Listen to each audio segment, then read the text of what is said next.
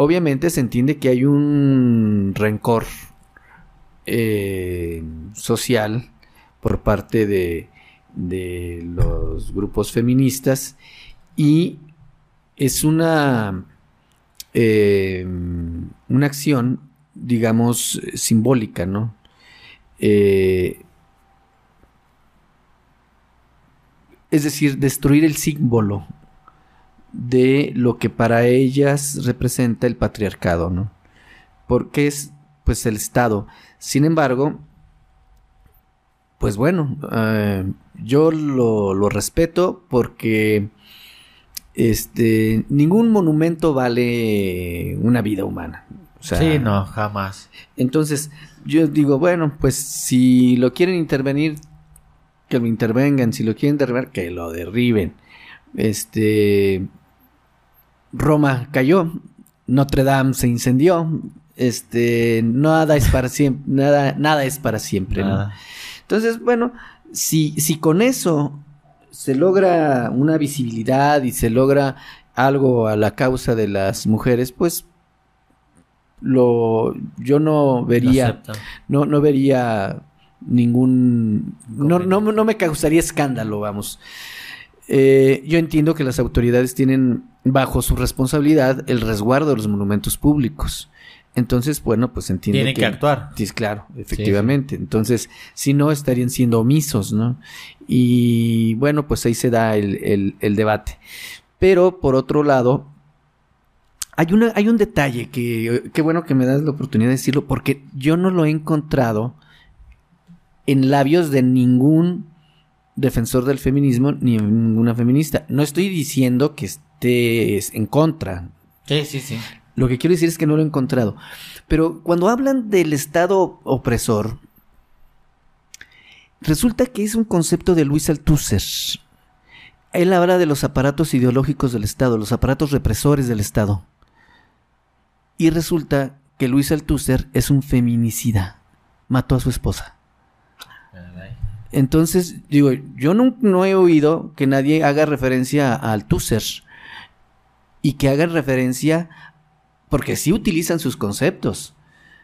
Pero, no, no, no, están haciendo referencia a que mató a su, a su esposa. es un feminicida. Entonces, ahí también hay un poco de, este, de incoherencia o de o desinformación, digamos, este, porque luego resulta que eh, quieren cancelar a Neruda, ya cancelaron a Plácido Domingo, este, que cancelar a tal, tal, tal, tal, tal. Bueno, al tu ser se les olvida y están utilizando sus, sus conceptos, ¿no? Eso totalmente. Sí. Ya, mitómano. Autores sin título. Vergat. Juan. Peace. Bienvenidos, bienvenidos, bienvenidos a este su podcast Mitómanos de la Verdad, donde la verdad es una mentira. En esta ocasión seguimos con nuestra serie de entrevistas y tenemos un invitado muy especial, un, un gran personaje. En esta ocasión nos acompaña el doctor Mario Hernández. Bienvenido a este a este podcast. Gracias. Vamos a dar un aplauso. gracias por, la invitación.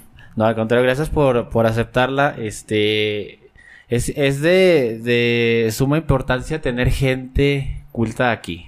no, no queremos gente bodrio. Entonces, bueno, aquí invitamos pura calidad. Le mandamos un saludo al doctor Juan Manuel, donde quiera que esté. Este, Anda de viaje ahorita, creo que anda en, me parece que en Acapulco. Pero bueno, en esta ocasión tenemos al doctor Mario. Eh, yo, yo quiero empezar, si me lo permite, eh, que se presente. ¿Quién es Mario Hernández? Para que lo conozcan. Eh, bueno, ahí la, la pregunta siempre es complicada y es complicado tratar de hablar de uno mismo, ¿no? Yo, me defino como un vago con unas cuantas letras encima. O sea, realmente eh, nos podemos definir por nuestros grados académicos, nuestros trabajos, pero realmente lo que uno es, quién eres, pues eres una persona que anda en, pues, por el mundo y eh, pues te gustan ciertas cosas, leer, informarte de ciertos temas y pues yo diría que eso, eso es, ¿no? Eso es Mario Hernández.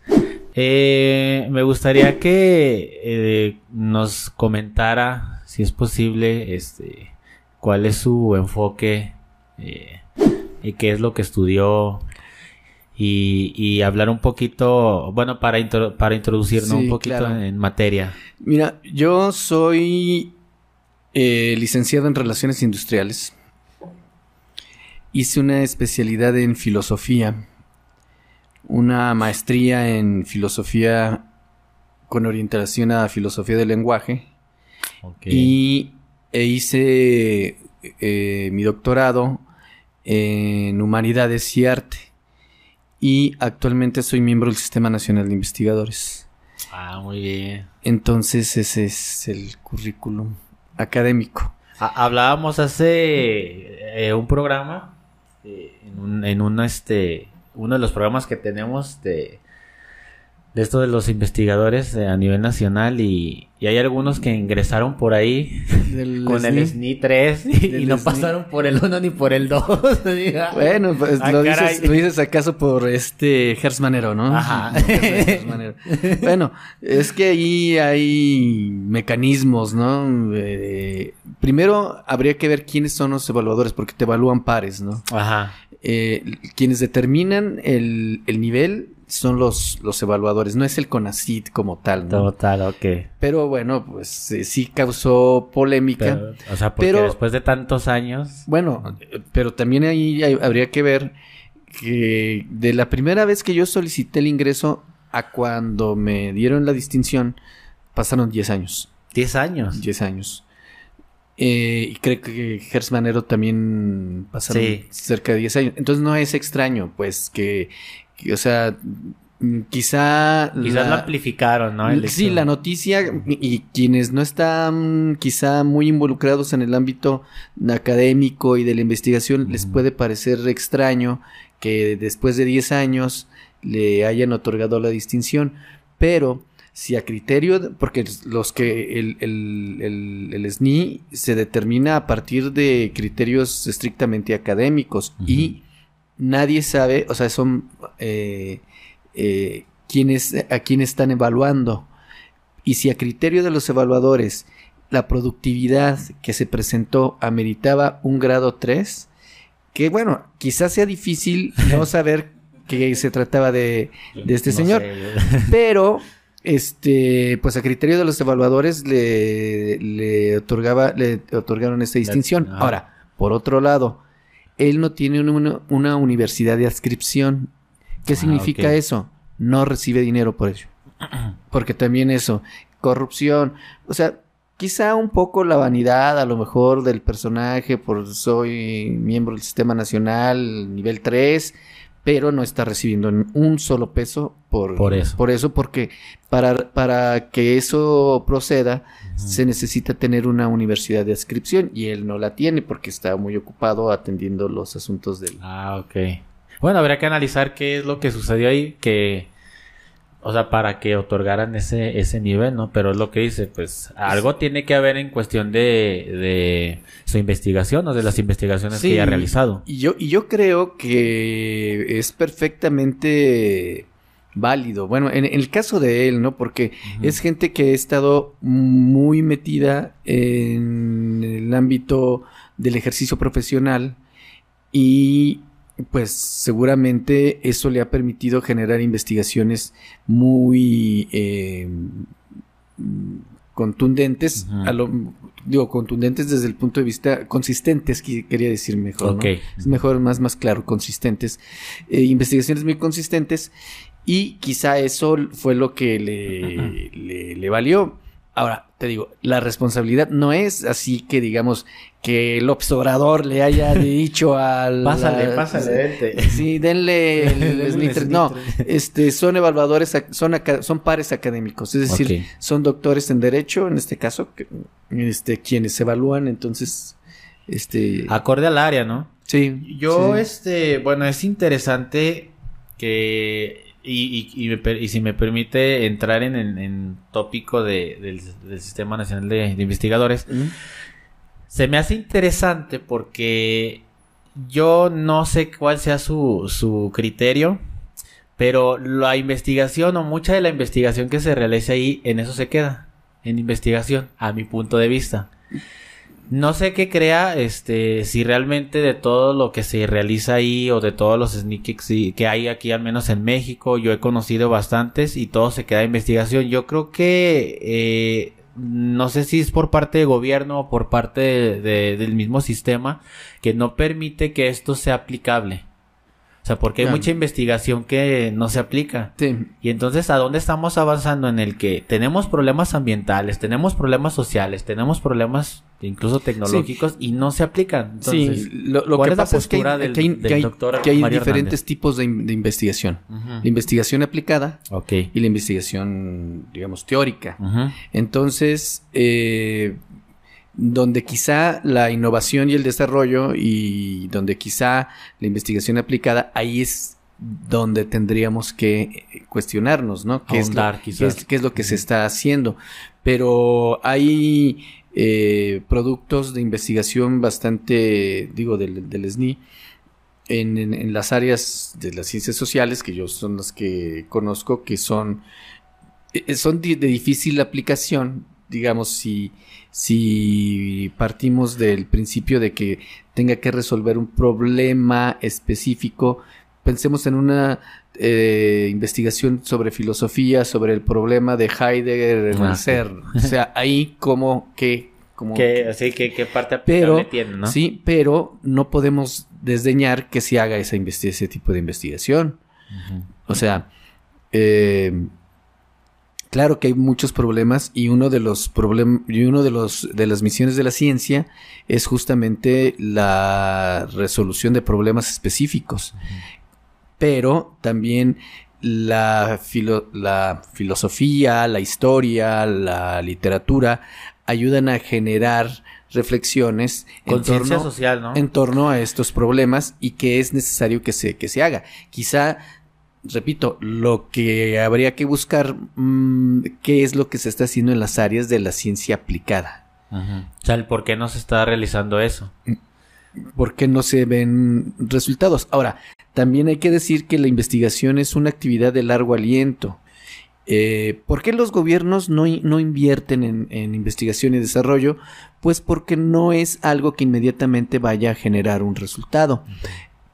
Pueden pasar 20 años para que alguien obtenga un, una conclusión respecto a un experimento que esté realizando. Y entonces los gobiernos, los políticos no privilegian este tipo de acciones porque pues no les va a tocar a Pero ellos. no es fructífera, en principio. Bueno, no, no es, sí es fructífero, pero de largo, de largo. O sea, en un principio. O sea, no inmediato. No, no es inmediato. Ajá, ¿no? ok. O sea, y eso también habría que, que decir, ¿no? Que en la experimentación científica lo que eh, se tiene que, que pensar es que no, los resultados no son inmediatos. O sea, habría, por ejemplo, eh, pensemos en COVID. eh, se desarrolló la vacuna o las vacunas se han desarrollado, pero porque ya existía previamente un avance respecto a eso. Este, y de hecho, en mi opinión, estamos en etapa de experimentación en muchos Sí, casos, ¿no? Porque es muy poco el, tiempo para para eh, ver O sea, para el sí, desarrollo para de la para misma. te- para tener conclusiones eh, de si la vacuna funciona o no. Otro caso, para cambiarlo de, paradigma, ¿no? No sabemos ahorita el impacto que en materia de educación tuvo la pandemia. Es decir, hubo clases a distancia, se suspendieron clases. ¿Cuál fue el impacto que... O sea, lo vamos a ver a la... a- Claro, eso se va a tener que ver en unos años. O sea, y eso no lo vamos a saber ahorita.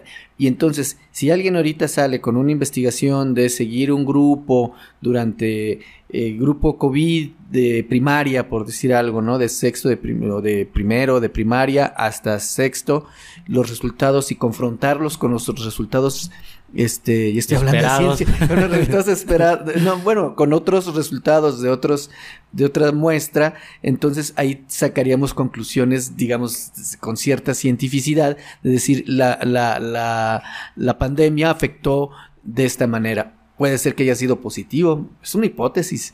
Ajá, sí, claro. Pues, yo yo pues- creo que, bueno, no sé, eh, yo creo que el doctor ahorita que nos está viendo por televisión, este, coincidirá conmigo, al menos nosotros en el ámbito de la docencia, este, yo puedo decir que sí ha habido un retroceso en un cierto nivel.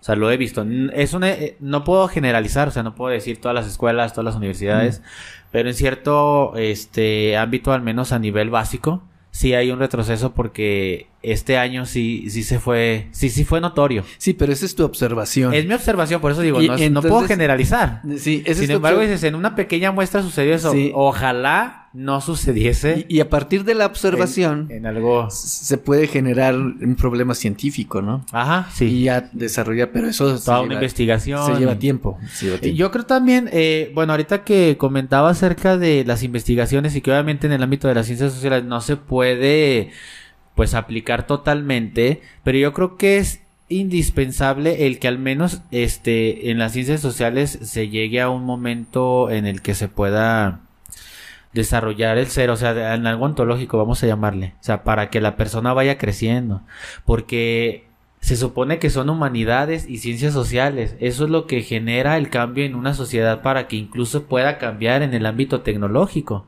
Entonces, sin quizás no es aplicable al 100%, pero tiene que, o no sé qué crea, si me puede decir, no, eso no es posible, pero yo creo que hay un nivel de, aplica de, de aplicación o de aplicabilidad para que las personas tomen conciencia. O sea, las personas ahorita decían, ah, bueno, Mario Hernández es una persona que le gusta leer, que le gusta investigar, que le gusta este cultivarse. Pero, ¿cuál es el porcentaje de las personas que les gusta eso realmente? Bueno, la, la, la- los artículos científicos efectivamente los leen muy, muy Sí, pocas personas, muy pocas personas. Si acaso el, el que la genera, el, el autor, este y su tutor y, Y ya, ya. ¿no? y si y si le tiene mucho cariño quizás su novia lo pueda leer Ajá, también. exacto. El colega y nada más. Sí, sí. Sí. Pero eso, pero eso es un error, o sea, porque no se tiene. es que O también existe lo que se llama la divulgación científica Sí, sí, exacto. O sea, Cuando eh, existen los foros de divulgación científica y nadie asiste. sí, o sea, porque una cosa es la, la ciencia y otra cosa la difusión de la ciencia y otra la divulgación de la ciencia. Entonces, eh, recuerdo yo, yo creo que esto es muy bastante claro. Yo creo que uno de los grandes divulgadores de la ciencia es Carl Sagan. Ah, ok. Muy sea, bueno. Sí, sí, o sea, Sí, es- sí, es- muy es bueno. el- yo creo que el paradigma Sí. del divulgador científico. ¿Qué es lo que hace el divulgador? Pues pone al nivel del hombre y mujer promedio De las- los, de las- de las los avances del Actuales. conocimiento científico, ¿no? Nos explica lo que es un hoyo negro y etcétera, etcétera. Que eh, si nosotros nos remitiéramos a textos científicos para explicarnos un hoyo negro, nos iríamos a fórmulas matemáticas. sí, Y serían completamente inaccesibles para la mayoría de Para los que somos, de los que somos este, ignorantes de, de las mismas, ¿no? Sí, claro. De, de ese lenguaje. Bueno, eh, eh, yo creo que sí, bueno, es importante, a mi punto de vista es importante lo de la divulgación y obviamente para mí como, en mi punto de vista es más importante la, la parte humanista y la parte social, para mí. Este, creo que no se le da ese enfoque, pues quizás en las universidades, este, o sea, como que lo ven que no sirve y, yo creo que es parte del ser humano el comprenderlo y el, el tratar de analizarlo para, o sea, parte de la historia, por ejemplo, para que no cometas los mismos errores. O sea, toda la parte social y todo lo que involucra esto te, te genera un cambio increíble, yo creo, que a la larga pues, también se traduce en términos tecnológicos.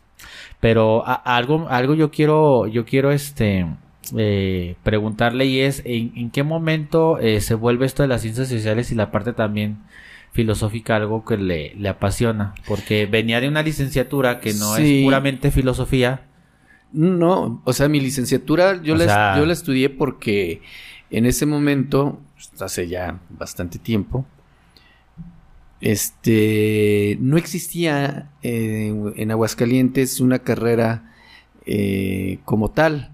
Ya había un departamento de filosofía, pero no estaba la carrera. Y aparte hay una presión social también, ¿no? De que vas a estudiar eh, filosofía y te vas a morir de hambre. De todos modos, no estoy muriendo de hambre y sí, haya estudiado Pues, lo que haya estudiado. Pero, pero la- Estamos. Sí. Entonces, la cuestión es de que me- a mí me dijeron que relaciones industriales era la parte humana de las organizaciones. ah, ok. Entonces, por ahí me la vendieron y por ahí. Pero luego, ya este, una vez que concluí, yo me di cuenta por ahí del séptimo, noveno semestre que, que no era No. lo que yo quería. Pero pues ya iba muy adelantado. No, yo me di cuenta cuando acabé la carrera. Hay quienes, hay quienes no se dan cuenta nunca. Oye, bueno, sí. y este. Y entonces. eh, ya lleva- llevaba muy avanzada la carrera. No, pues ya para qué me salgo. Llevaba muy buen promedio. Pues Acábala. la termino. O sea, la termino. No, yo pensé que no valía la- mucho la pena eh, desandar lo andado. Y que tener un grado de licenciado, pues siempre es útil para cualquier cosa que se pudiera presentar en la vida, ¿no? Pero luego, este, ah, porque yo lo que quería realmente era eh, eh, ser escritor. Ah, Es- sí, de hecho hay un libro que a mí me, me marca en mi juventud, que es La náusea de Jean-Paul Sartre. Oh, ya, es muy bueno ese Este, libro. Sí. Pero, y, bueno. y- y yo me quedé muy clavado con los existencialistas Ah. franceses, Simón de Beauvoir y Albert Camus y, bueno, todos los encabezados por Jean-Paul Sartre. Entonces yo, yo en mi, La- eh, en la- mi La mocedad... primera vez que, que escucho que lo nombran así porque, bueno, quizás por la ignorancia, pero Mm. John Paul Sartre ya, Ah, nada más. ah, y, bueno, y, pues. y discutía y decía, pues es que yo no sé pronunciarlo. No, bueno, pues se pronuncia como, como se puede, ¿no? Si no, si no es nuestra lengua nativa, pues pronunciamos como, como se puede, ¿no? Hay unos puristas que dicen, no, es que Ah, tiene que ser ah, así. Oh, ah, discúlpame, bueno, es-. Sí, esa es la, la pedantería intelectual, ¿no? Del purismo, de que tiene que... Así, No, así. no es Descartes, es Descartes. Ah, sí. Sí. Ese tipo de, de cosas, ¿no? No, entonces yo leí, siendo muy joven, leí La náusea y, bueno, y yo venía ya de, de una inquietud por leer, ¿no? Este, y de pronto cayó en mis manos ese, ese libro eh, que a lo mejor por el momento existencial en que me encontraba en ese momento Con esa crisis. de, de una juventud, de una adolescencia eh, que está en, en esa crisis. El personaje a mí me, me cautivó. Este, un personaje lleno de tedio, lleno de, de aburrimiento, de, de esa náusea, ¿no? Por la- Negatividad. Sí, que se explica, bueno, ya posteriormente, bueno, la- ese tipo de, de filosofía de desencanto, un poco a raíz de la Segunda Guerra Mundial, etcétera. ¿no? Entonces yo me informé más sobre, bueno, no me informé más, me informé simplemente eh, de quién era Jean-Paul Sartre. ¿no? Y, y entonces resulta que eh, me, me entero que es filósofo y que tiene el ser y la nada, ¿no? y que tiene las obras de teatro y que tiene, este, pues, muchas otras cosas, ¿no? Ajá, obras. Eh, y entonces yo dije, yo quiero ser filósofo y escritor. y así con esa este ingenuidad. y, y empecé ah de ahí y entonces me yo me fui eh, a caballo entre la filosofía y la literatura. Entonces eh, yo soy también eso no lo mencioné soy soy escritor. Yo Ah, tengo yo tengo este publicado un libro de cuentos y una novela. Este. Entonces, por ese lado también eh, le- le- lo he trabajado. Pero porque fue una inspiración en, en, en A Sartre. partir de ahí. Y posteriormente, otro gran descubrimiento para mí fue Kafka. Eh, Ah, ¿sí? Sí, sí. eh, descubrir a Franz Kafka fue así también como un gran acontecimiento, ¿no? Eh, nos vamos con la metamorfosis, pero creo que el proceso es el, el libro, el gran libro de Kafka, ¿no? El- y bueno, está América, El Castillo, este, Informe para una Academia, eh, etcétera, ¿no? O sea, hay, mucha producción y los sus relatos también son, son interesantísimos. Eso en, la, en, la- en cuanto a literatura y en cuanto a filosofía, pues ahí la cosa eh, va un poco más, más lenta. La filosofía in- implica el rigor, eh, se quiera o no racional, ¿no? Eh, y entonces, pues, eh, en, en la especialidad me puse en contacto con autores, bueno, pues Nietzsche, que bueno, Mm. hay quien piensa que puede leerse como literatura, se puede leer como literatura, pero pues es más bien un... Tengo mis opiniones muy extrañas Es- respecto es- a él. eh, me puse en contacto con, con Nietzsche, eh, con otros autores, y es que ahí hay que ir por corrientes, ¿no? Hay que Sí, ir- claro, hay que no, ir no, por- no. Ahí hay que ir, bueno, este, los analíticos o este, los, la hermenéutica, el racionalismo, eh, en fin, ¿no? Pero eh, creo que, que me, me agradó bastante y creo que, que me nutrí bastante de Michel Foucault. Y creo que, que Michel Foucault eh, es bastante claro en ciertos problemas y eh, Marx. Eh, efectivamente, ahorita que estabas hablando que pedías que la ciencia tuviera un, bueno, yo te iba a decir que, bueno, pues esa es- adelante, adelante. esa es, esa es la cuestión de, de la praxis marxista, ¿no? Sí, sí. O sea, es un pensamiento, pero habrá otro pensamiento que diga, bueno, el, El que se contrapone el- el- también. el- el pensamiento tiene que tener valor por su autonomía por sí mismo, ¿no? Decía, este, ahorita por lo del pensamiento, no recuerdo el autor. Es un filósofo, pero dice que es mejor, este, realmente el pensar y estar er- eh, eh, errando en, en la idea a que no pienses absolutamente bueno, puede nadie. ser Kant, puede ser Kant, ¿no? El atrévete a Ah, pensar. Atrévete, Exacto. atrévete Sí, a sí, pensar. O sea, el siglo XVIII y el siglo de las luces y Kant, pues no se pueden separar, ¿no? Es decir, eh, O sea, pero sí es cierto. Actualmente, este, la mayoría, o sea, sí tiene sus pensamientos. Nos encontramos en las redes sociales y lo hemos visto con filósofos de, de todo tipo. ahora, sí, O sea- re- realmente, este, no hay nada nuevo bajo el sol, ¿no? Sí. Salvo lo que se ha olvidado, dice el, dice el Quijote. Exacto. Este, Uy, no. Muy buena, anótela. sí, ahí viene en el Quijote. No, pero a lo Sí. que voy es porque para que sepa y nunca se le olvide. Sí, y bueno, la, la cuestión es que eh, con Kant eh, se dice, eh, bueno, él afirma que la, bueno, dice la humanidad, la eh, alcanza la mayoría de edad, ¿no? Es decir, la- el racionalismo, el iluminismo eh, eh, encuentra su, su punto, digamos, su producto racional más acabado para desde mi punto de vista en, en las tres críticas de Kant, ¿no?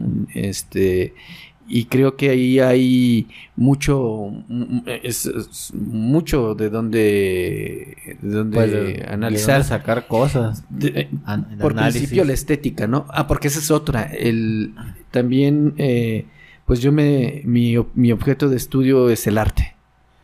Entonces, A eso, a eso iba.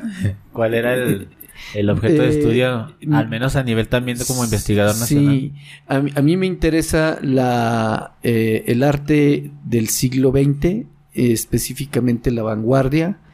eh, y otro gran descubrimiento fue la obra de Marcel Duchamp. Marcel Duchamp es el artista más ver, yo, importante. yo lo desconozco. Es el artista más importante del siglo XX. Ok. Y yo sé que me ¿Qué, van a qué decir, tipo de artista es? es este, ¿cómo te diré? Sí, o sea, porque... Sí, bueno, es que, bueno, yo no, yo no lo digo, lo dicen por ahí algunos autores. Marcel Duchamp, el, el inventor de todo. O sea, O sea, todo o lo sea, que- ¿Será como un Da Vinci contemporáneo? eh, sí, la- hay, hay quien marca esos paralelismos entre Leonardo. De hecho, hay la famosa eh, eh, obra de, de Duchamp, que es el, el, el retrato de la Mona Lisa con bigotes. Como se, se, se la apropia Ajá. y le pinta bigotes a la Mona Lisa. Entonces esa es la, la, la obra, ¿no? Este, Duchamp eh, es el, el gran artista del siglo XX, sin duda. Yo, yo como podría decir, o por qué, por qué digo que Duchamp es el, Es el gran es el- artista. el- el artista más importante, más importante del siglo XX? Y me van a decir, bueno, pues ahí está Picasso, ¿no? O sea, Picasso es, y no, Picasso es monstruoso, es eh, genial. Pero si medimos, y bueno, y hay que establecer criterios, ¿no? Si medimos la importancia de un artista por la influencia que ejerce en las generaciones posteriores, por la originalidad de su obra, yo creo que todos los artistas contemporáneos, ahorita, siglo XXI, se reconocen, con- artistas del llamado arte contemporáneo. Sí, sí, sí. todos se reconocen herederos de Marcel Duchamp. Todos. O sea, tuvo más impacto él en Eh, los sí, al final, posteriores sí. que incluso Picasso. Sí. Y, Picasso, su obra es este, vastísima, es muy importante, es eh, originalísima también. eh, señoritas de Aviñón son maravillosas. Sin embargo, yo siento que Duchamp rebasa el, ámbito de Picasso, ¿no? Sí, sí. Yo sé que esto puede causar mucho, mucho ruido, porque Picasso es el gran artista, ¿no? Institucionalizado, ¿no? Yo diría. Y Pero yo creo que sucede, o sea, porque incluso en la en el arte, en la música, en muchísimas cosas, y a eso era lo que iba, qué tipo de artista era, pero incluso en muchísimos ámbitos de la de- del arte, pues hay estándares que dicen, ah, es que Mozart de tal sí, o sea, o sea, son los que se supone los mejores, pero pues si analizamos cierta cierta influencia como menciona, este o incluso el impacto que tuvo después, o sea, posterior a su a su a su siglo, pues es- acaba sí, acaba en otro en otra posición. así es. Y, y no es que esté mal o bien, o sea, también eh, hablábamos al principio, amplifican muchísimo pues a estas personas o las inflan y no es que sean malos, pero obviamente pues se toman otro tipo de puntos de vista este de la persona para que puedan ahora sí tomar un veredicto en sí, si es bueno, es malo sí, yo creo y que, varía de personas, ¿no? que, que casi todo el arte contemporáneo pasa por Duchamp. O sea, y estamos hablando de que él muere el 2 de octubre de 1968. Eh, No, pues que es una fecha muy emblemática eh, es- que- eh, para, para México. exacto. Este, ese, pero justamente ese día muere. O sea, lo que quiero decir con esto es que él empieza a producir por ahí de 1912, quizá. Este, le toca la guerra. eh, bueno, él prácticamente junto con Francis Picabia podríamos considerarlo y bueno, y otros grupos más eh, asociados con Peggy Guggenheim eh, como los grandes constructores de Nueva York, como el Centro Mundial del Arte. ¿no? Este, bueno, hablar de Duchamp pues es otro Ah, asunto, ¿no? Pero eh, Habrá, yo creo que haremos otro podcast Sí. para hablar solamente de sí, pero este, sí, el arte contemporáneo, ¿no? El arte y, y sobre todo me interesa la, la vanguardia, ¿no? ¿Cree que ahorita, por esa parte, por e- yendo por ese hilo, este, cree que sí se está promoviendo esto, o sea, del arte y entenderlo actualmente o no? Porque sí existe mm, o sea, muchos este, centros donde vamos a apoyar el arte, lo promueven, hablamos también incluso ahora de divulgación, pero en el arte. Yo creo que no se le da la misma divulgación, este, o no se le da incluso como la importancia, mejor dicho, que como otras, otros temas.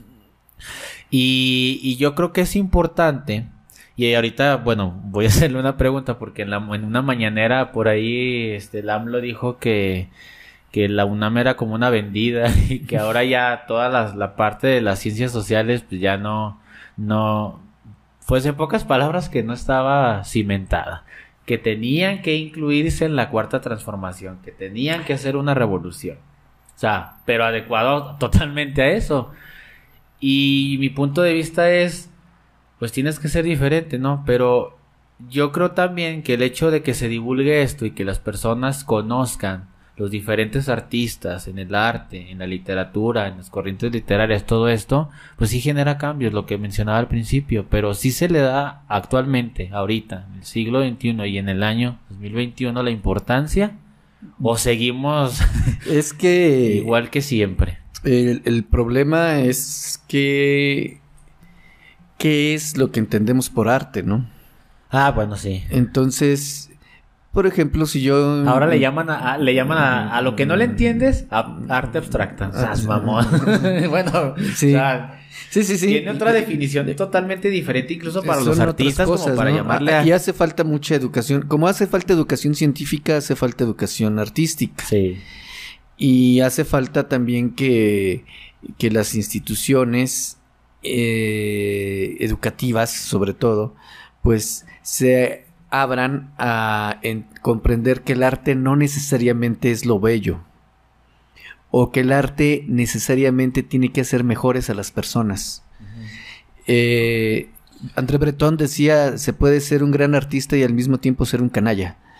Este, sí, sí los, loco. Los eh, alemanes mandaban al exterminio a los judíos escuchando a Wagner, ¿no? Entonces, eh, ¿qué relación hay? Más que ve la, cómo impone Wagner, o sea. Bueno, pero, pero es todo ese espíritu germano, ¿no?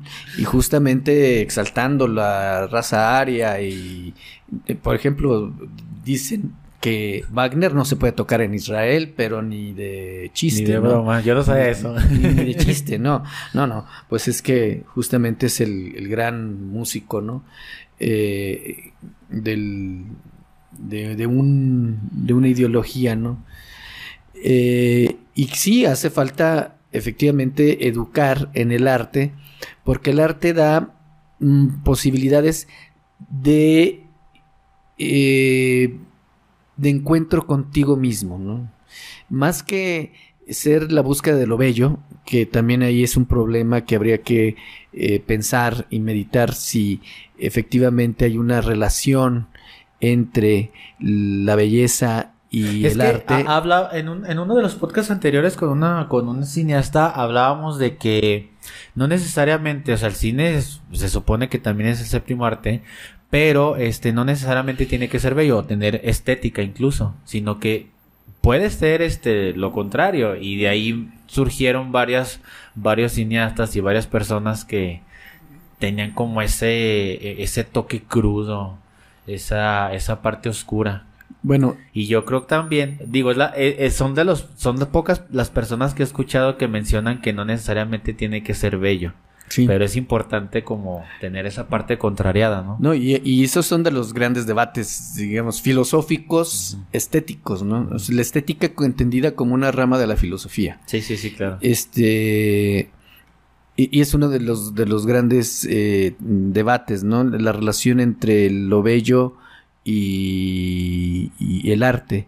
Eh, mm, recuerdo ahorita unos versos de Arthur Rimbaud que eh, dice, eh, esta noche senté a la belleza en mis rodillas y la encontré amarga y la injurié.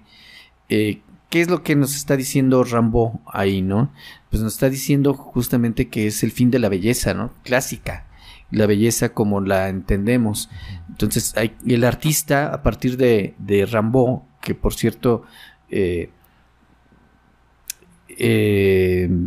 es inspiración para los surrealistas y para muchas otras generaciones el gran mito del, del niño genio, ¿no? Y del niño rebelde. Este, pues nos está planteando una nueva relación con la belleza, ¿no? El, el, artista tiene que buscarle nuevos caminos a la belleza y por eso Bretón, por eso decía que es inspiración para los, los surrealistas, Bretón definirá la belleza como la belleza de lo convulso, ¿no? La belleza será convulsa o no será. Entonces, eh, ¿qué es lo que hay? Pues sí, una em, falta de educación respecto de los grandes eh, temas del, del, arte. Es decir, el arte eh, no necesariamente es lo bonito, no son las manualidades, no son este. Nomás la pintura y hacer dibujos, anime, como algunos que conocemos. Sí. o, o, pensar que el arte, justamente, ¿no? Asociar el arte y la pintura, ¿no? Cuando el, el arte tiene muchas otras. De hecho, se hablaba del concepto de bellas artes. eh, y bajo ciertos parámetros, ese concepto resulta anacrónico. Okay. Es decir, hablar de bellas artes. Es decir, hay una relación. Por el nombre tal cual. Sí, como que ahí está a priori estableciendo una relación entre la belleza y. y o sea, el arte, claro, ¿no? no necesariamente y el arte, tiene no, que ser bello, y además, existe una... y además con una clasificación que es una clasificación que viene del siglo XVII, XVIII. Bateau hace esta clasificación este, de, las, de las famosas bellas artes y nos dice la música, la literatura, la danza, tan, Sí, tan, sí, tan. sí, sí. Y entonces, ahorita las expresiones artísticas pues son mucho más abiertas, mucho más diversas, hay muchas otras posibilidades, hay la interdisciplina, transdisciplina, eh, en fin, hay el arte efímero, eh, eh, por comentarte solamente un caso, eh, el famoso 433 de John Cage, que es una pieza musical eh, No- no para, pi- para piano, que son, consiste en 4 minutos y 33 segundos de silencio, donde no se toca nada. Esa es la, la pieza. Entonces, tú dices, bueno, y eso es una broma, es No, un, es un- De- una un tomadura de pelo. Un, un gran Hay- músico hay- del... hay motivos, no ¿no? recuerdo, era del barroco. Este, pero decía que también la clave en el caso de- del arte de la música es el silencio. Es saber hacer el silencio. Sí. Y entonces el poder controlar los silencios en, en los momentos es crucial. O al menos, por ejemplo, en, en las grandes obras que, que se han presentado, ¿no? Este, por ejemplo, Buckner y, y estos grandes músicos y compositores, este, han hecho maravillas con, con los silencios. Entonces, o sea, como que Sí. es, lo- es a lo, volvemos a lo mismo. es una El hecho de pieza decir de es una broma. minutos. Yo creo que lo diría el güey que escucha banda todo el día, ¿no? Sí. No, no, o sí, simplemente si, si estamos desinformados, pues vamos a decir que es una no es que tomadura de en pelo. contra de esa música. Lo que de la es- música de banda. Sí, no. Ah, pues está chida, porque ¿no? yo la escucho. Pero lo que me refiero es que eh, es la gente que nada más escucha eso. Bueno, no sé si es de Y banda, pero los Cardenales de Nuevo León. es norteño. es Norteño. Pero sí, sí, Pero sí, es- sí lo escucho. vamos por ahí, vamos en caminados, en el sendero. Sí. No, pues, bueno, creo que, que son puntos de vista muy, muy sólidos y muy fuertes para la gente porque pues hay cosas que no, que desconocen, ¿no? En cuestión de, incluso del arte. Sí. No solo de, de la literatura, de la música, sino de- del arte en sí. Este, y, y yo le, le quiero preguntar ahora sí, este, mm, al menos ahorita, este, no sé si ha escuchado acerca de la reforma que, se- que se lleva a cabo por parte del gobierno en materia educativa y en cuestión del arte, porque de hecho están haciendo como mucho énfasis y lo ponen así en el arte Es que el arte libera. y si lo están sí lo están llevando a cabo es algo que sí está que sí tiene este un futuro prometedor o no. Sí, sí, el arte siempre... Pero, eh, pero el- no el arte, o sea, la propuesta de, del Ah, gobierno. Bueno, Bueno, esas eh, pues tendrán que seguir su curso eh, político, ¿no? Digamos, eh, como todas las reformas, este, de forma ideal, pues se plantean unas cosas, pero luego ya en la práctica, ya en su implementación, pues se enfrentan a ciertas dificultades, ¿no? Como todo. Como todo. Sí, Entonces, pero yo creo que eh, Sí por cam- buen camino. Sí, cualquier esfuerzo por, por mejorar, y más si es en materia educativa y en materia de arte, pues yo creo que va, va por buen camino y se tendrá que implementar.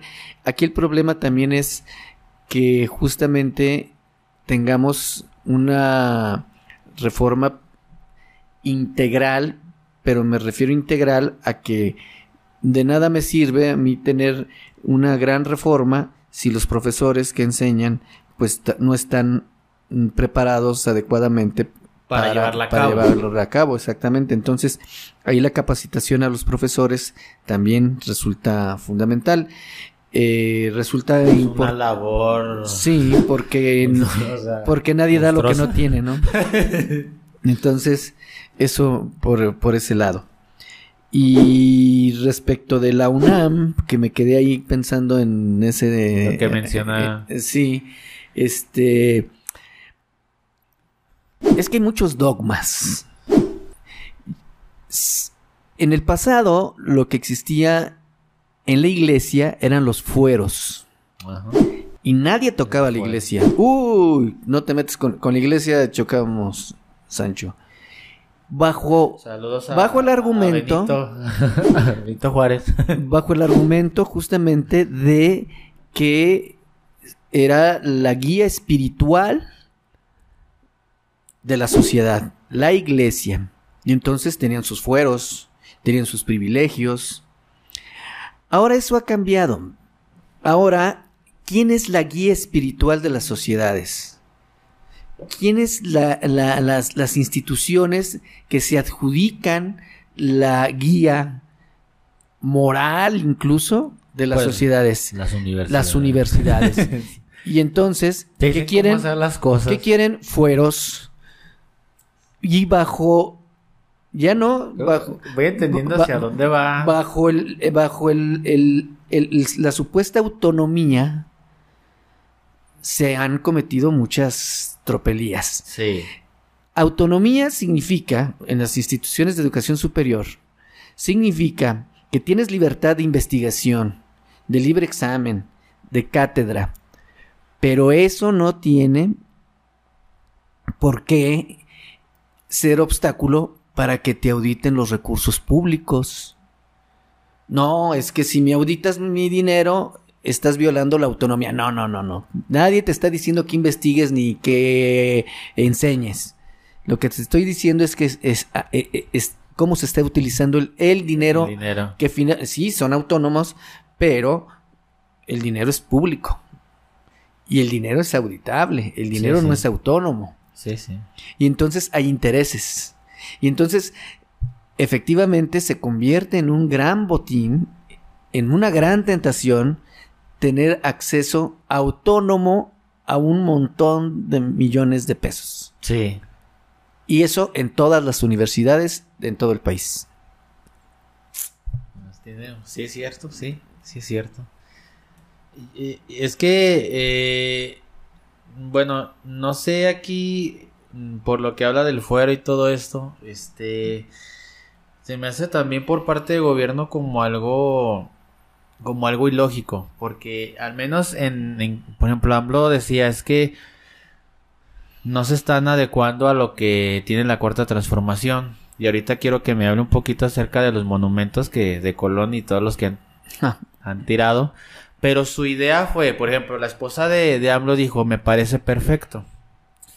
Sabiendo que, este, bueno, vinieron, bueno, vino Colón y pues al menos, este, dicen, vino a arruinar toda la cultura que había.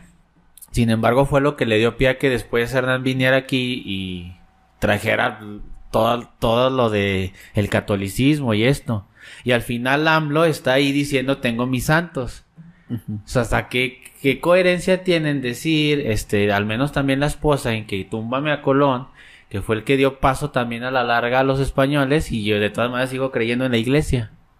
Bueno, O sea, es decir, o sea, es decir, para mí, en mi punto de vista, es ilógico esa parte. no, bueno, lo Y que pasa ahí- es que estamos hablando de 500 años, ¿no?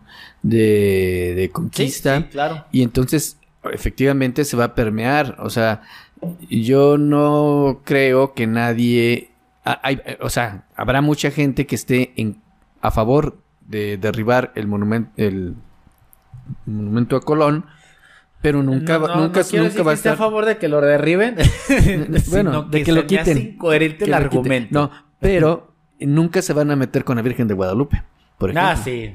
Por- por ejemplo, o sea, La, la rosa de Guadalupe. Entonces, ¿qué es lo que hay? Pues lo que pasa es que México es una cosa muy compleja, ¿no?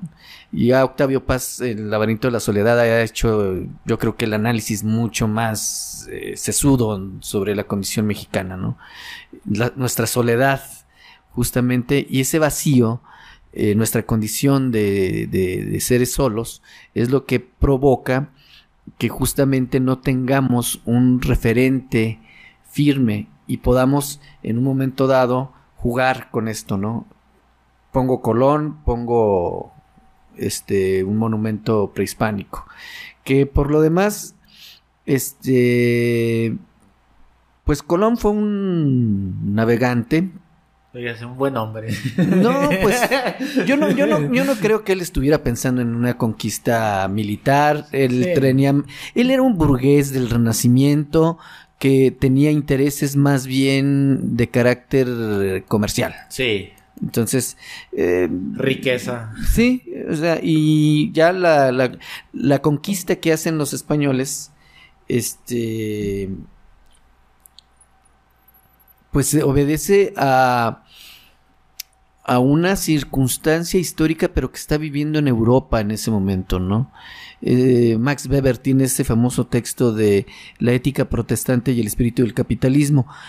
Los países que se adhieren a la reforma son los que prosperan más eh, y los países, eh, como sabemos que hay una incisión ahí, ¿no? Una separación entre los, los países de la reforma y los países que se adhieren a, a- que siguen fieles a la autoridad papal que en este caso sería Italia por la cercanía y España porque eh, yo creo que España es mucho más, más católica que México. no, o sea, es- a mí se me, me Yo no parece, ignoro eso. me, me- me parece que, que España es completamente, o sea, el catolicismo está fuertemente arraigado. Pero a lo que voy es que los países protestantes fueron mucho más progresistas en ese sentido.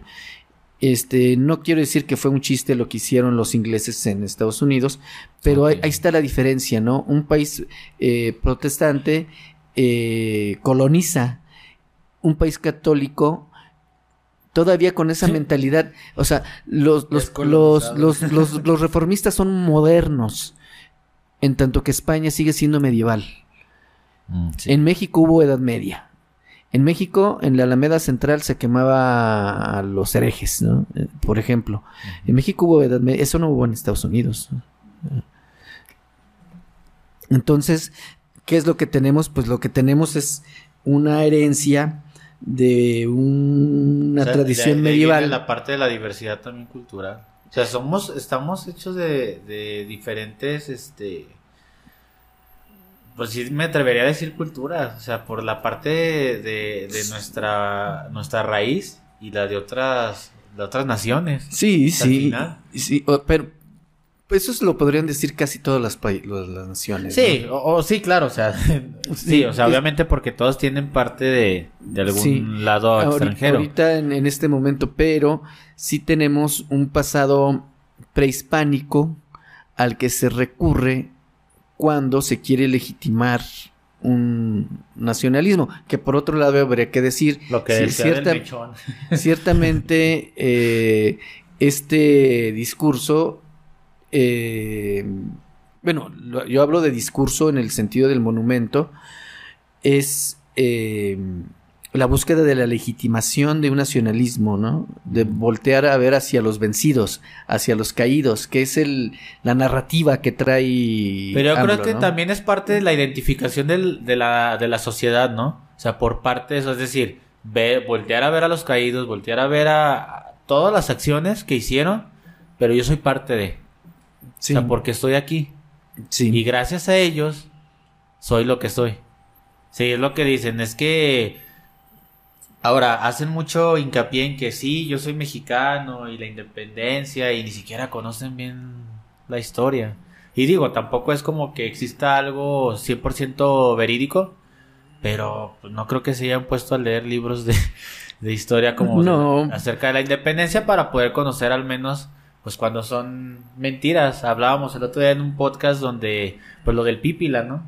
O sea, Ah, pues, que, o sea, sí, güey, seguramente Es que la verdad histórica, este. está romantizada. Bueno, es muy complicado, ¿no? Eh, hablar de una, de una cierta verdad. Lo, Nietzsche decía, no hay hechos, ¿no? Solo interpretaciones. Entonces, Sí. eh, O sea, y sí, sí, es cierto. en- entonces, en, en el, el paradigma de las ciencias de las de la interpretación, pues es la historia, ¿no? Es decir, ahí lo que tenemos, no puedes tú reconstruir eh, el 12 de octubre de 1492 para decir que Cristóbal Colón efectivamente llegó y tal, pero tienes documentos, tienes vestigios, tienes fuentes Fuentes directas e pero indirectas. esas se interpretan. Y eso es lo que da el margen a que la historia pueda ser de alguna manera manipulada. Pero yo creo que hay márgenes de error, o sea, no es el mismo margen de... Bueno, hay, hay- hay- hay un rigor científico en algunos historiadores más que en otros, ¿no? Como en todo. Sí, sí, claro. Muy bien. Muy bien, este... Este, bueno, eh, yo quiero ahorita abordar el tema de... Ya que empezamos en la parte de los monumentos también. Sí. en, en lo que sucede con las con estas féminas vamos a llamarle este que van y les llaman algunos que vandalizan no sé cómo le llamaría usted a estos monumentos que residen en pues en muchísimos estados de, de la república y que se han dado no O sea que... al menos aquí en Aguascalientes a los monumentos o a la acción de, de, Pues de más bien intervenir. a la acción, sí, exacto, a la acción, este, hacia los monumentos. Eh, O sea, porque la acción, pues también hacen otras en el transcurso, ¿no? En el lapso en el que recorro hasta Palacio o, hasta el Zócalo, no sé. Sí, sí. Eh, los monumentos son símbolos y son signos de identidad, ¿no? Y, eh, y son públicos y en ese sentido sirven para que el, la sociedad, la comunidad se identifique y logre cierta unidad. Es decir, ¿Por qué vamos y festejamos en el ángel de la independencia? Pues porque es lo que nos mantiene unidos, ¿no? Este, cuando la selección raramente gana, En el, este, Benito, en el Benito Juárez. en el Benito- o por ejemplo en Benito Juárez, ¿no? Como una figura histórica Uf. importantísima. Eh, bueno, el, el asunto es de que obviamente se entiende que hay un rencor eh, social por parte de, de los grupos feministas y es una eh, una acción digamos simbólica no Eh,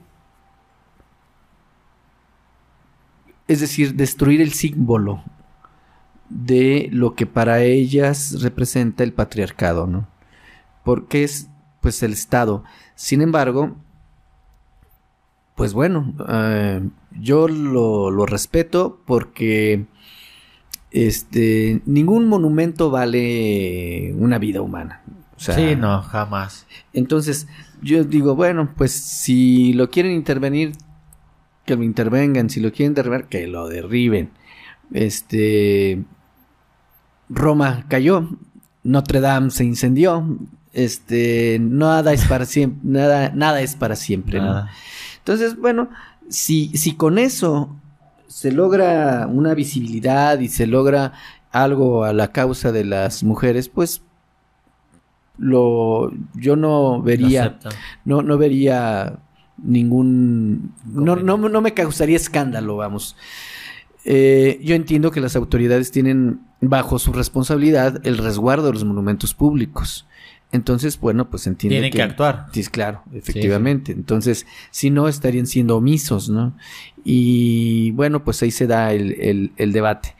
Pero, por otro lado, hay, una, hay un detalle que, qué bueno que me das la oportunidad de decirlo, porque yo no lo he encontrado en labios de ningún defensor del feminismo ni en ninguna feminista. No estoy diciendo que estés en contra, Sí, sí, sí. Lo que quiero decir es que no lo he encontrado. Pero cuando hablan del Estado opresor, resulta que es un concepto de Luis Althusser. Él habla de los aparatos ideológicos del Estado, los aparatos represores del Estado. Y resulta que Luis Althusser es un feminicida. Mató a su esposa. Entonces, digo, yo no, no he oído que nadie haga referencia a Althusser y que hagan referencia porque sí utilizan sus conceptos, pero no, no, no están haciendo referencia a que mató a su, a su esposa, A es un feminicida. Entonces, ahí también hay un poco de, este, de incoherencia o de, o desinformación, digamos, este, porque luego resulta que eh, quieren cancelar a Neruda, ya cancelaron a Plácido Domingo, este, que cancelar a tal, tal, tal, tal, tal. Bueno, al Tusser se les olvida y están utilizando sus, sus Yo- yo conceptos, ¿no? eso totalmente. Sí. Pero este es que hasta qué punto llegamos en el que toman argumentos que o sea, por ejemplo, ahorita uno de esos, que es que hasta lo desconocen, ¿no? O sea, el, el decir este cancelo a este, a esta y esta, esta persona, pero a la larga pues no ven que también están errando, o sea, de alguna manera, porque no están viendo la otra la otra cara de la moneda. Yo este yo por ejemplo en el caso de los monumentos y en los argumentos que tienen, o sea, pues sí es cierto, de alguna manera tendrán sus razones. Para mi punto de vista, este dicen ellas, yo quiero cambiar el sistema, el estado opresor, que se vea que yo alzo la voz a partir de tirar, rayar, dañar un monumento. Pero pues realmente al Estado ni siquiera le interesa. Es sea. que, ahí, a ver, yo creo que ahí también hay una, te- habría que hacer una precisión. Eh, el Estado opresor es un macho violador, dice. Entonces les vamos a dejar la canción Sí. aquí.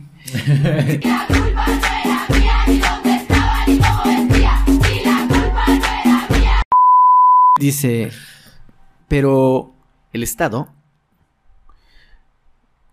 Es que yo, yo aceptaría a lo mejor el gobierno, pero el Estado, el Estado lo conforman tres elementos.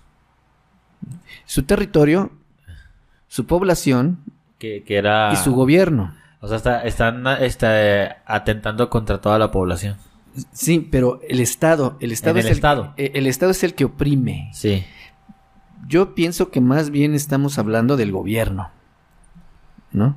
De los gobiernos y quizá algunas prácticas de la sociedad.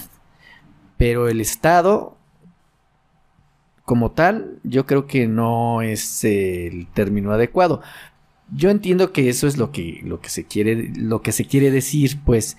Pero es que al final eh, hacíamos una entrevista este Juan Manuel y, y servidor este en la cual pues les preguntábamos a estas chicas este a estas mujeres pues cuál era la, la razón por la que creían dicen pues es que es eh, bueno el por qué existe un patriarcado es que es, cultural y aunque entendemos eh, que no todas las o sea al menos en el ámbito de los hombres no todos son así el, o sea, lo que es la cultura en México te orilla. Los que terminan al final por otro camino, por otro sendero, pues son los que decidieron u optaron por deslindarse de, de esas actitudes. Pero la cultura en México es así. Sí, y hay que cambiarla. O sea, hay Exacto, que cambiarla. sí. Pero lo que hacen, eh, lo que dicen ellas es la mayor, la mayoría de la población es así. Bueno, entonces, ¿cuál es su postura? Este, ¿sí cree que venga todo esto desde la, la o sea, viene de la parte cultural, pero entendemos que no todos los, o sea, no podemos generalizar o crear un, una verdad absoluta en decir, ¿sabes qué? Todos son así, este, estas, este, chicas tienen o no tienen razón. No, bueno, o sea, se habla también en un ámbito conspiratorio de que hay detrás de estos movimientos intereses de George Soros, por ejemplo, ¿no? Ajá, yo soy. Eh, no, no, no lo creo. Yo creo que son movimientos completamente legítimos, ¿no? Eh, y yo creo que si surgen como parte de una reacción, quiere decir que como sociedad hemos estado equivocándonos, hemos estado actuando mal. Y sí, efectivamente, culturalmente tenemos prácticas que deben ser erradicadas, eh, que se deben repensar y que eh, quizá no, no, deban, no deban prevalecer. Sin embargo, lo que a mí me hace un poco de ruido es juzgar el pasado con los criterios del presente. Es decir, ya no vamos a ver a Picasso, Sí. este, porque era un tal por cual. Bueno, ahorita eh, hacía referencia a Breton, ¿no? De se puede ser un gran artista y al mismo tiempo ser un canalla. Canalla. Bueno, no vamos a ver al ser humano eh, Picasso, este, vamos a ver la obra que hizo Picasso, ¿no?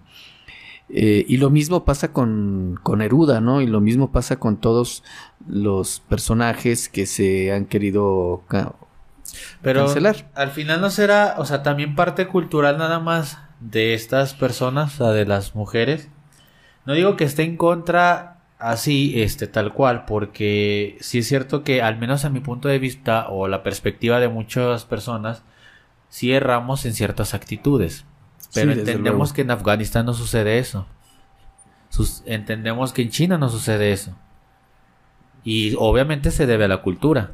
La cultura que ellos generan ahí es, tienes que tu mujer estar así, así, así, así. No digo que esté bien, pero lo que voy es que es parte cultural. Entonces en México quieren cambiar la cultura. No vamos a llegar a una perfección absoluta de decir todo es perfecto, todo es color de rosa, pero y no estarán también errando en llegar a un momento en el que también el exigir eso también sea errar. No, bueno, yo creo que históricamente las mujeres han estado relegadas. Eh, y a mí me parece que el- sus luchas son legítimas, ¿no? Sí, claro. Y que se tienen que cambiar prácticas, sí se han cambiado. Y fíjate que yo creo que se han cambiado. Yo creo que sí No ha igual. habido, sí, no es, ya no, ya Ha no habido es un igual. avance, ¿no? Es, ahorita yo veo muy, bueno, no he visto, pues, este, pero antes era común ver a tipos eh, chiflándoles en la calle. a Era las- muy a común las- ver eso. Ya, ya casi no lo, no, no se ve, ¿no? Y yo creo que eso es un avance que sea muy pequeño, si, si quieres, pero yo creo que es, que es un avance. Este, creo que el- en las relaciones interpersonales también ha habido eh, ciertos Cambios. avances. Creo que ha habido más posibilidad al diálogo eh, entre el- los géneros. Y bueno, que hace falta más, pues sí. O sea, lo que pasa es que estábamos en un contexto de mucho desequilibrio, ¿no? Y las condiciones sociales se vieron modificadas que obligó a que se generaran este tipo de, de, de movimientos, ¿no? Que por lo demás, pues eh, tendrán los resultados que, bueno, pues con que las estrategias eh, mismas que utilicen, pues les, les permitan, ¿no? ¿Cree que, el- que la forma, al menos de la parte de los altos mandos es la correcta de poder erradicar esas acciones porque o sea- ¿Los altos mandos de dónde? de cualquier institución, porque a lo que voy es que por ejemplo, este yo veo ahorita al menos a nivel superior en educación que hay más becas para mujeres Sí, y el hombre pues no las tiene y Sí. no las ha habido. sí. Hay más oportunidades de eso. La custodia, y lo digo desde el- desde la barrera de los de los este Bueno, abogados. tómalo como un gesto de caballerosidad. Sí.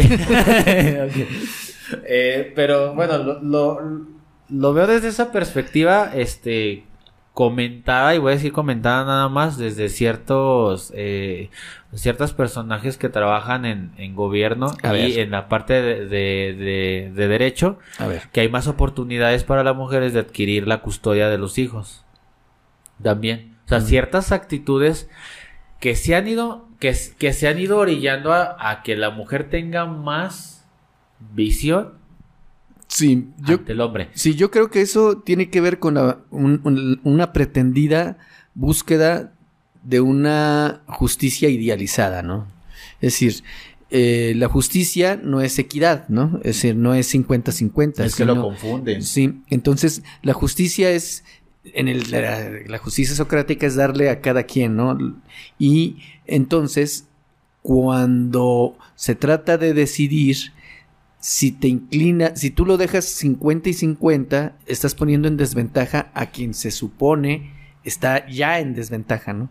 Ajá. Y e históricamente, no quiero decir con esto que las mujeres sean débiles, ni mucho Sí, menos, no, no, no, claro pero históricamente sí ha habido una, eh, vamos, si, es, si el hombre es el que trabaja, es el proveedor, es el que lleva eh, de comer y le dices, vamos a dejar los 50-50, pues entonces yo tengo dinero, me llevo a los niños, los llevo al cine y entonces van a querer estar conmigo y dejas en desventaja a la, a la mujer, ¿no? Digo, eso por, un lado, ¿no? Yo, yo o sea, lo, por la, yo- yo o lo sea, toda la, entendería... par- la parte histórica que... Lo entendería que como, como una como una eh, búsqueda, decía, y de una pretendida justicia, ¿no? Este, darle al... No, no puedes tratar igual a los desiguales. ¿Sí? Eso no, no, lo, no, lo, no lo puedes hacer. Entonces... eh, Pues sí otro- debe de existir equidad tal cual. Este... Sí, equidad...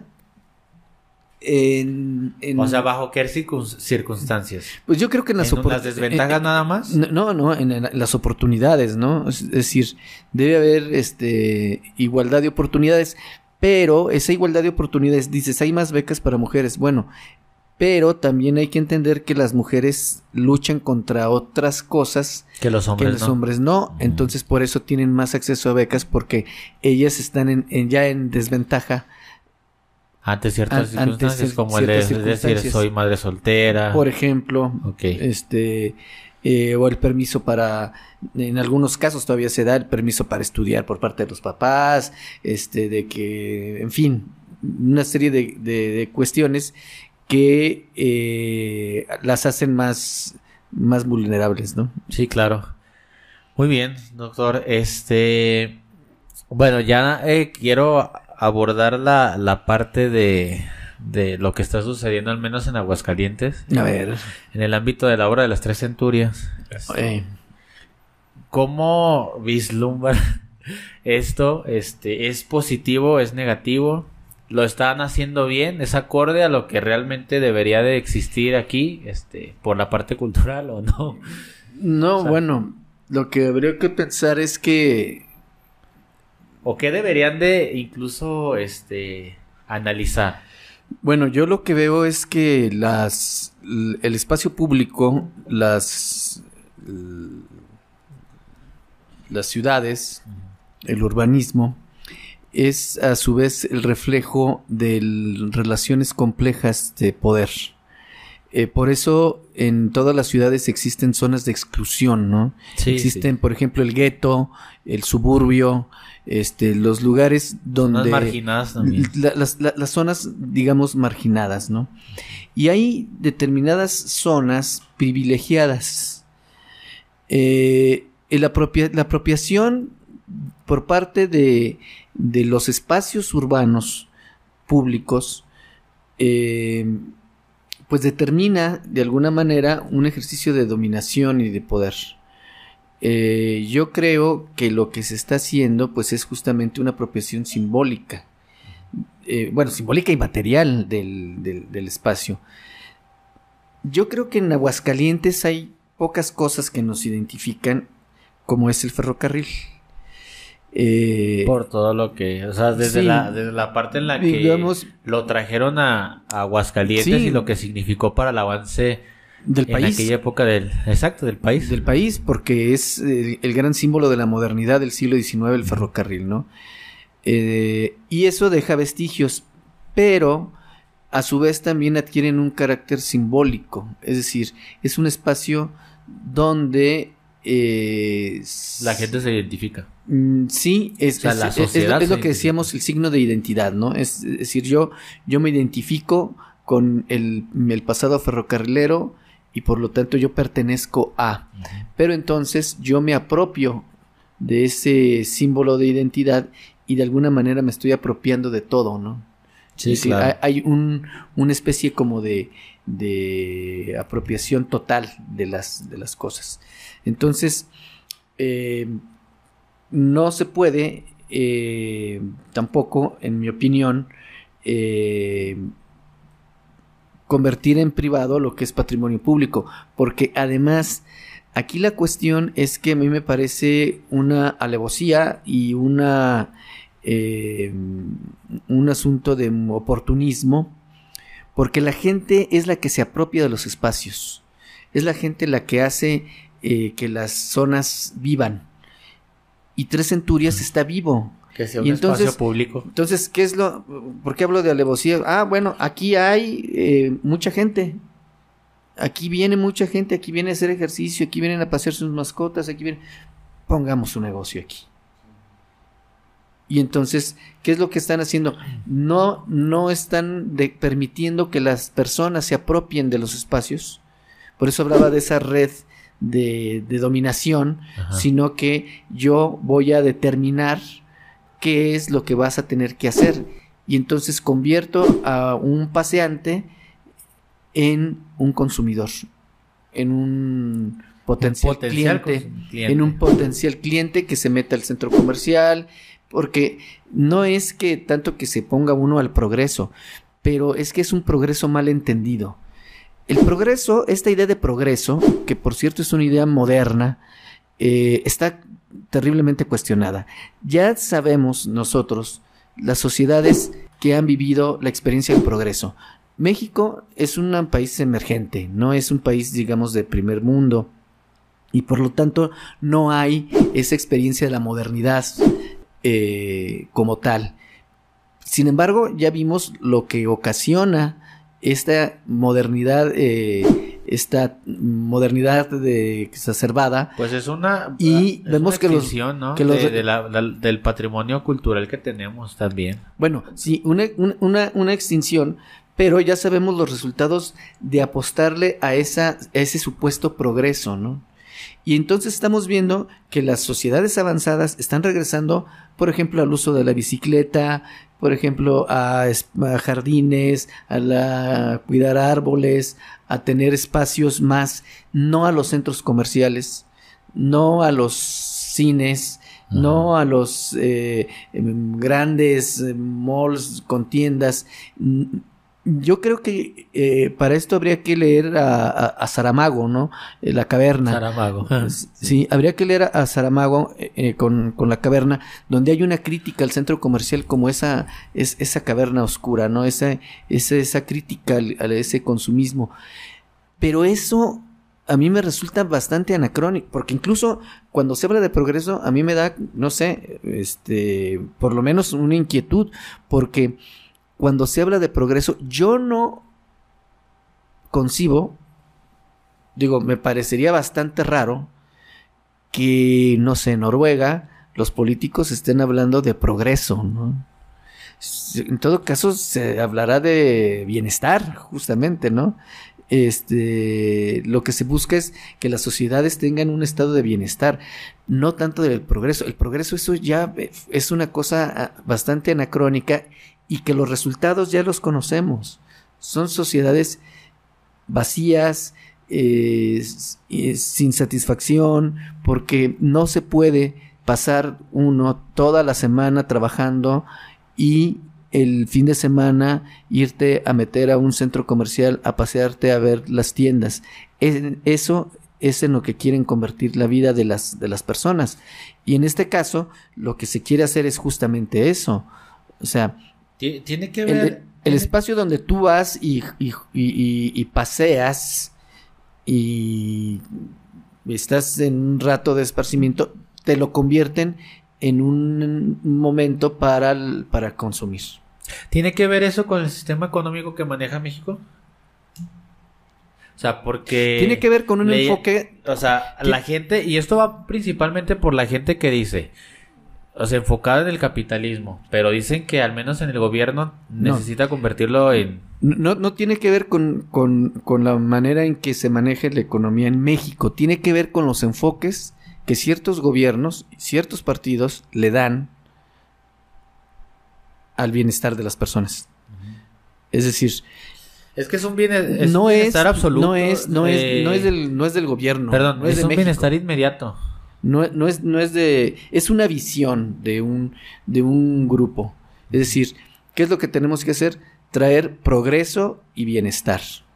Progreso para todos. Progreso para, sí, progreso para todos. Pero entonces, ¿qué significa eso del progreso, no? Como un el, progreso como un continuum avance eh, hacia adelante, constante. Es que hablaba, también en otros podcasts hablábamos de eso. Es un, es un bienestar inmediato. O sea, la gente quiere un bienestar inmediato, pero todo está, incluso me atreveré a decir, subsidiado por los, los, altos mandos, en este caso del gobierno, decirte, tú tienes que sentir y tienes que tener esto en este momento. Bueno, es decir, tú que vas pasando y que vas con tu mascota y mira, te voy a ofrecer esto porque es lo que necesitas, es lo que tú quieres, lo que tú buscas en este momento. Es una manera. Y te obligan. Sí, pero cuando dices. Indirectamente. Cuando dices gobierno, a mí me. me, ¿Causa ruido? No, no, o sea, no ruido, sino.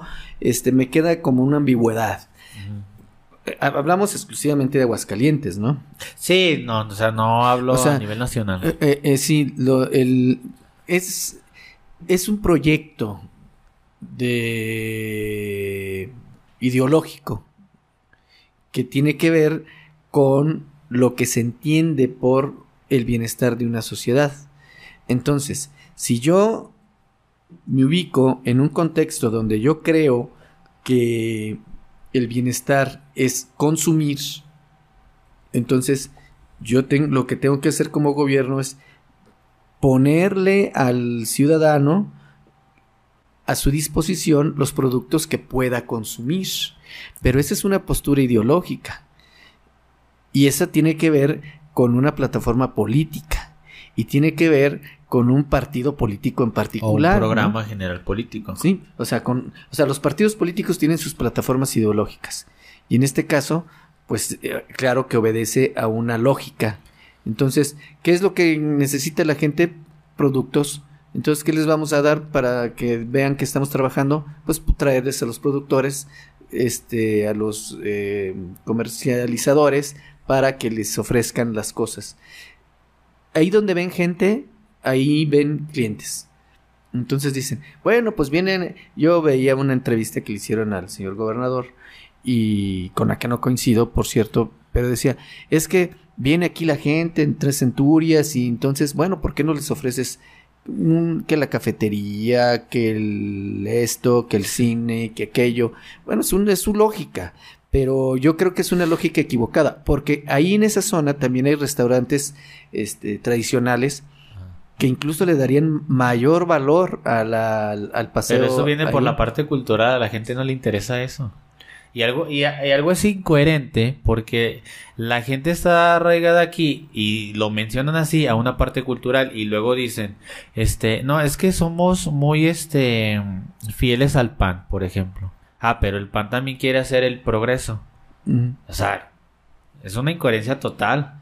Porque si quieren estar con el mismo partido, y estar ahí y decir, es que no quiero cambiar a Morena, y no porque diga que Morena, sino no quiero cambiar, pero, ay, pues nos quieren dar progreso, o sea, si quiero cambiar la parte cultural, entonces, ¿dónde está lo que defiendes? Sí, al final es un asunto de educación. Eh, hablábamos de educación científica hace un momento, hablábamos de educación artística, pero también hace falta educación política, ¿no? Es decir, conocer Yo le llamo, yo le llamo filosofía política. Bueno, puede ser, puede ser una, una filosofía política, pero yo me refiero más bien a, a educación porque se trata de, de, que, de, de transmitir información a la gente sobre las plataformas políticas y no la tradición, porque yo en mi familia siempre votaron por determinado partido, yo también lo voy a hacer y así sucesivamente, ¿no? Eh, o, o porque es lo que se es el que va a ganar, ¿no? Este, creo que hace falta educación política y creo que todo pas- pasa, todo se filtra finalmente a través del, del, del- de la educación ¿no? artística, científica, política. Yo creo que le falta a Aguascalientes a México una reforma educativa muy. Fuerte, a mi punto de vista. Por eso era lo que mencionaba en un principio, pues, cuál era su postura ante la reforma educativa, que no creo que esté mal del todo, porque obviamente sí se enfoca en el arte, sí se enfoca e incluso en la salud. Pero la realidad es que este hablábamos también con, con Juan Manuel que siempre dicen, es que ¿por qué tienes que ver a, a países de primer mundo y compararte con ellos? Pues que no me voy a comparar con uno más jodido. Bueno, y es que O sea, ¿por qué bueno, voy a hacerlo? Pero es que ahí también habría que ver a qué le llamamos jodido. Porque si le llamamos Ante los estándares, eh, vamos a llamarle geopolíticos mundiales, tristemente. pero cuál es qué, qué sería ser un Pues país la jodido? economía estable. Educas, o sea, el, por ejemplo, mm, AMLO decía, el medir la felicidad. Pues en, o sea, suena extraño, pero en Finlandia lo hacen. Sí, y no, aquí pues no, sí, y sí, aquí sí, no lo sí, tenemos. Sí, lo que pasa es que Y es, un y es un estándar, y ni siquiera están en primer lugar. Ya. Pero aún así tienen esos, vamos a llamarle variables. criterios. Y tienes que, bueno, a mi punto de vista, mm, tal vez compararte con ellos. No voy a decir que Venezuela no tenga el potencial, o que Colombia no tenga el potencial, o que otros países de Sudamérica, tristemente, que están en un nivel, según a nivel mundial, este, en un estatus bajo, no puedan hacerlo. Pero no me voy a comparar con ellos. Tendría que hacerlo con los de primer mundo, que ni siquiera me gusta el término ya. Sí, Pero No, lo bueno. dice Alfredo Jalife, no Sí. estamos en una globalización. sí, lo que pasa es que también en, los países se reproduce las relaciones sociales de producción. ¿no? Es decir, hay países que, eh, así como se dan esas relaciones entre proletarios y, y capitalistas, también hay países capitalistas y países proletarios. ¿no? Sí, sí. Entonces, eh, Eduardo Galeano ahí lo menciona muy claramente, ¿no? En las vanas abiertas de América Latina. Pero finalmente lo que, lo que tenemos que cuestionarnos es que si a eso que le llamamos progreso es a lo que debemos aspirar.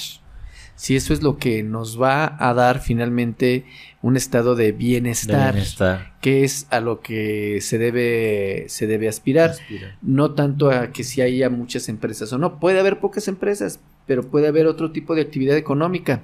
Es decir, no podemos apostarle toda la economía a un modelo industrializado que en ciertas eh, latitudes ya resulta ciertamente anacrónico, ¿no? Sí, sí. Es decir, pero esto tiene que ver con un cambio estructural muy profundo a nivel global, pero ¿por qué? Porque seguimos consumiendo un iPhone o seguimos usando un automóvil, seguimos eh, comprando determinados productos, Haciendo podcast. seguimos, seguimos haciendo podcasts en internet, en fin, en fin, en fin.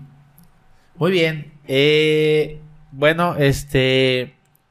Yo creo que ya este. me gustaría que cerráramos el, el podcast. Este, no sé si quiera darle algún mensaje en general a nuestro, a nuestra audiencia. No, pues gracias. Si nos escucharon todo el programa, pues gracias por aguantarlo. Eh, yo, yo creo que ojalá nos hayan escuchado, si no, pues bueno, lo vamos a cortar y se los vamos a poner a fuerza para que, para que lo vean. Sí, no estaría mal.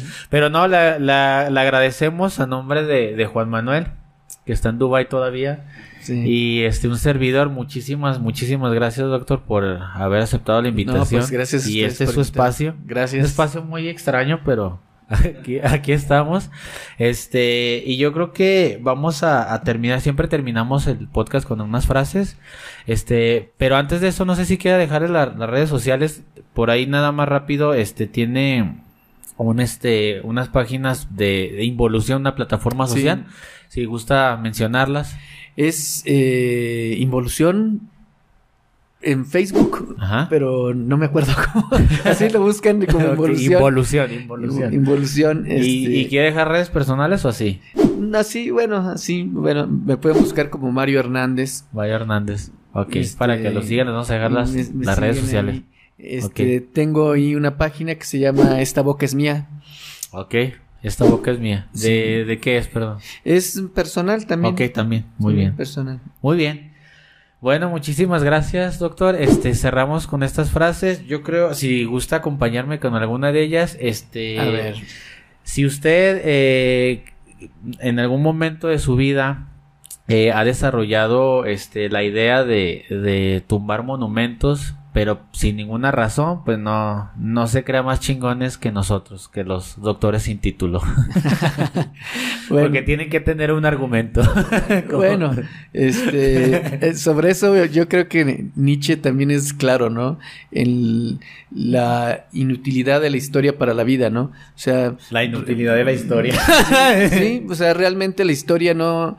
eh, eh, lo que pasa es que la historia es como un, un- costal que vas cargando, ¿no? Y eso aplica para las personas. O sea, cada uno de nosotros tiene su historia personal y vas cargando ¿Y le pesa más o con le pesa cosas, menos? con, con- con tu historia, la vas cargando y la tienes que soltar. O sea, no tienes por qué ir este, cargando con eso, ¿no? Que te ayude el Y, y- vecino. y eso pasa con los monumentos. Tenemos un, a Cuauhtémoc y tenemos que andar cargando con Cuauhtémoc. Bueno, ¿por qué? O sea, ¿por qué? la- Cuéntalo. Entonces, si los quieren derribar, pues que los derriben. Muy bien.